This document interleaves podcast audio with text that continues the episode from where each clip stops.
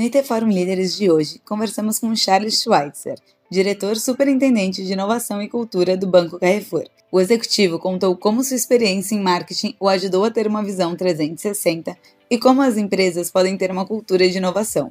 Confira o bate-papo e não deixe de seguir nosso podcast.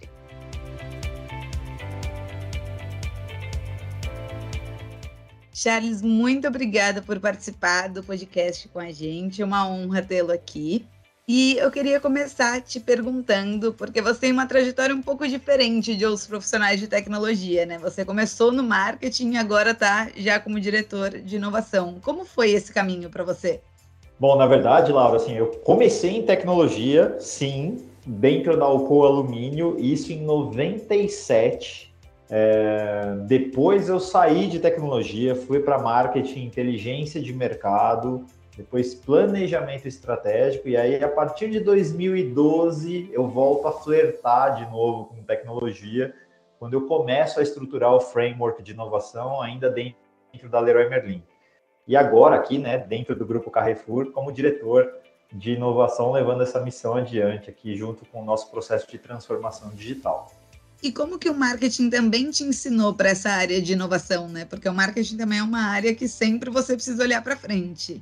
Sim, principalmente dentro de inteligência de mercado, que pressupõe que você vai analisar mercado, concorrência, clientes, ou seja, você precisa estar conectado às tendências para saber aquilo que vai ser relevante do ponto de vista de negócios. Começa ali também uma veia um pouco de se conectar com aquilo que a gente depois acabou chamando de inovação corporativa. Perfeito. E aí, quando a gente fala de marketing, né, e essa análise de tendências e tudo mais, num mundo que cada vez mais tem mais dados, e que a gente começa a olhar a tecnologia não só como um quartinho da empresa. Como você vê também essa sua experiência para trazer o marketing, por exemplo, do grupo Carrefour para perto de você?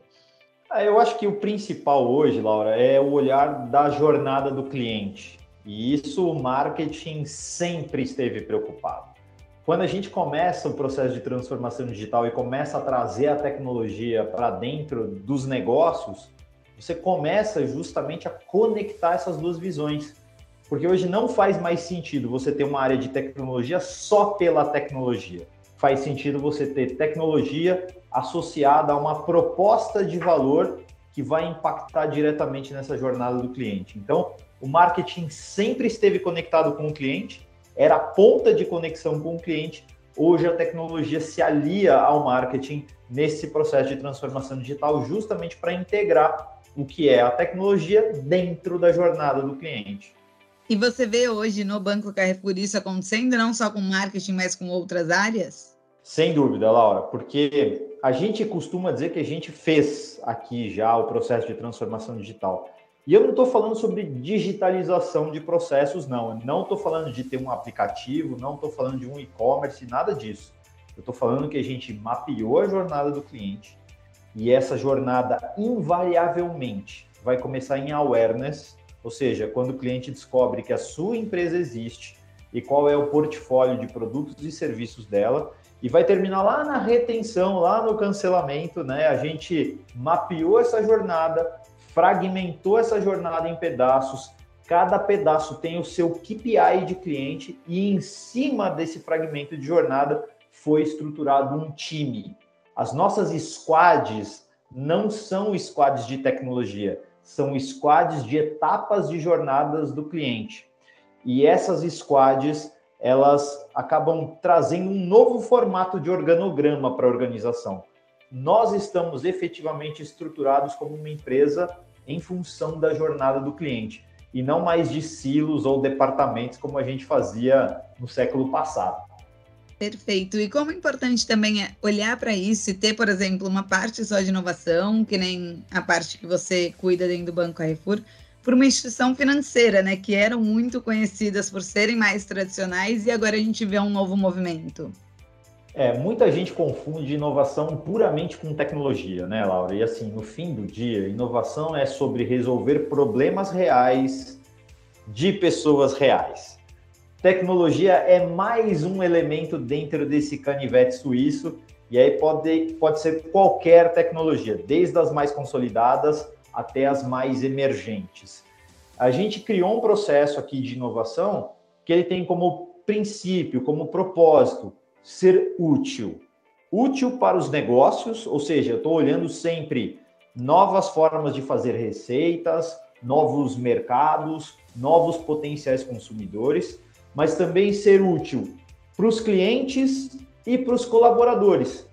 Então, a gente acaba sendo uma área que é absolutamente transversal a toda a organização e da mesma forma que eu estou procurando estimular novos mercados, estou procurando melhorar a jornada do cliente, eu estou procurando também melhorar processos internos da organização. Ou seja, eu estou contemplando do RH e o jurídico até o cliente lá na ponta. Então, transversalmente, a gente percorre e tenta ser útil para todos esses três stakeholders. E hoje no Banco Carrefour, para vocês conseguirem trabalhar tudo isso, são quantas pessoas só na sua equipe? Na minha equipe são cinco pessoas. Eu tenho duas pessoas que ficam dedicadas a intraempreendedorismo, ou seja, ideias desenvolvidas pelos próprios colaboradores, e duas pessoas dedicadas a Open Innovation, ou seja, ideias que eu desenvolvo como ecossistema de startups. A quinta pessoa, o quinto elemento é uma pessoa que está vindo para agregar nas disciplinas de Venture Building e Venture Capital. Ou seja, a gente quer desenvolver novas empresas dentro da empresa, e aí a gente pode estar falando de criar novas empresas do próprio grupo Carrefour ou spin-offs e investir, investir no mercado, investir em startups que possam é, compor esse portfólio de soluções do grupo. Não, muito legal. Você falou, né, que você tem duas pessoas só para olhar para dentro. Então, é muito importante mesmo culturalmente essa mudança, né? Não é só sobre tecnologia, vocês têm que aprender a escutar todo mundo e transformar isso internamente, né? Laura, eu brinco que quando eu cheguei aqui no Banco Carrefour, em setembro de 2019, eu conhecia quatro pessoas eu conhecia o meu chefe, o chefe do meu chefe, uma pessoa de RH e mais um cara que falou: Eu lembro de você de um evento XPTO. Eu tinha zero capital político aqui dentro, portanto. E aí eu tinha dois caminhos para fazer a inovação acontecer e, e aparecer como um elemento cultural da empresa. Eu podia usar o crachá mágico do presidente do banco que estava me empoderando e me contratando naquele momento, ou eu podia fazer isso de forma bottom-up, contagiando positivamente todas as pessoas do banco. E o que eu fiz foi tentar viver a experiência de trazer para dentro de casa primeiro uma startup para ver o que ia acontecer. Obviamente que com o objetivo de fazer a prova de conceito, o teste com aquela startup funcionar no menor tempo possível. E isso me permitiu conhecer vamos chamar aqui do, de todos os anticorpos de inovação da organização naquela época, eu só não sabia que iam ser tantos, 17. E eu reuni essas 17 pessoas que representavam ali 17 áreas, estou falando de compras, jurídico, governança, segurança e por aí vai. E fiz a pergunta que tem resposta óbvia. Nós temos a convicção de que nós queremos inovar, né? Todo mundo sempre responde que sim quando você pergunta dessa forma. E aí eu dei o nosso apetite de tempo, de grana e etc.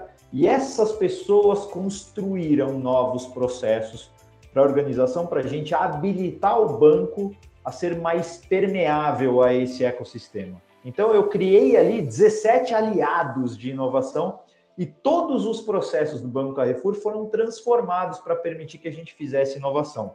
Vou dar um exemplo prático para você. O nosso contrato até então tinha mais de 20 páginas, bicolunadas, com termos em latim e multas milionárias. Nosso contrato hoje tem seis páginas, escrito com técnicas de visual law, ou seja, Cada cláusula tem uma iconografia que explica a cláusula. Se eu der isso para os meus filhos, eles vão ser capazes de entender o contrato. E eu consigo resolver tudo isso hoje de uma forma muito mais palatável, então, com as startups. Eu estou demonstrando cabalmente para o mercado que venha fazer negócio com o Banco Carrefour, porque aqui é possível interagir entre corporações e startups. Ótimo. E você falou uma coisa que me chamou a atenção, né? Que é a pergunta óbvia. Você quer inovar. Mas eu imagino que algumas vezes essa resposta seja sim e no fundo role uma onda de não. O que, que você diria para quem se vê nisso? Como partir realmente para o sim do você quer inovar? Laura, é muito simples de você resolver essa equação. Começa por quem de fato é muito empolgado com o tema e materializa algum case de sucesso com essas pessoas. Porque na hora que os KPIs aparecem, todo mundo quer ter quer a mesma oportunidade de palco e holofote sobre resultados construídos de forma coletiva.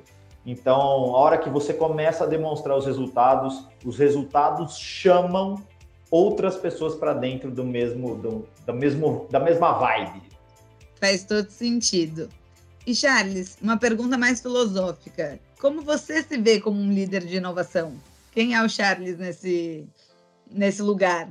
Claro, eu sou, eu sou absolutamente empolgado com tecnologias emergentes. Eu sou um early adopter, eu gosto de testar muita coisa. E eu brinco e tem uma frase que eu carrego comigo e eu repito ela a exaustão. A sua última melhor experiência define a sua próxima expectativa. Então você não precisa ir longe para se inspirar sobre inovação. Todo mundo a todo tempo está vivendo algum tipo de experiência de compras, de serviço, de alguma coisa, e você está sendo impactado por aquilo e as melhores são dignas de happy hours, de jantares com amigos e de coisas do tipo.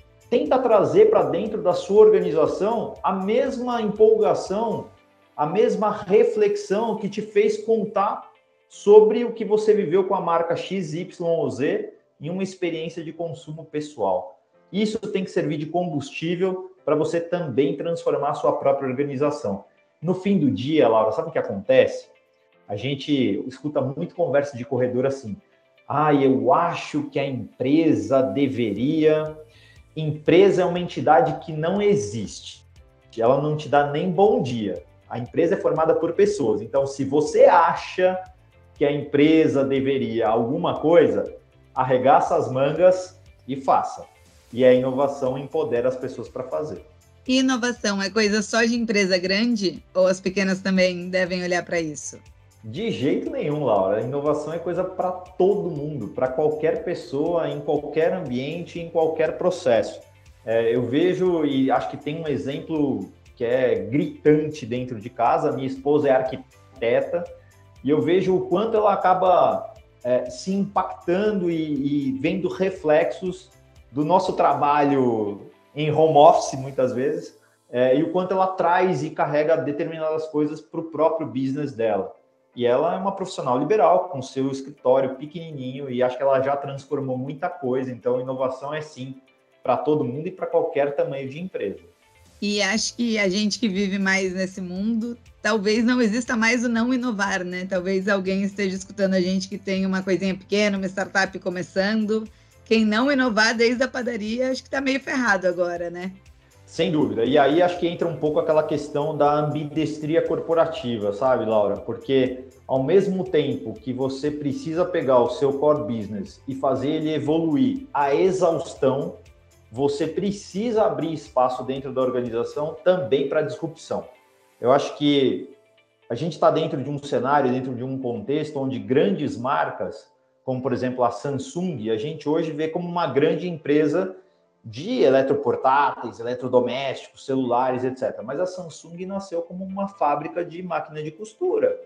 A própria AM Web, dentro do Fórum Itaqui, deu o exemplo da Nintendo como uma fabricante de baralhos, de jogos de carta. Então, se a gente não abre o espaço para ambidestria corporativa e o mercado cria uma disrupção muito forte dentro do nosso segmento, o risco é fazer com que a empresa, por maior que ela seja, ela também desapareça.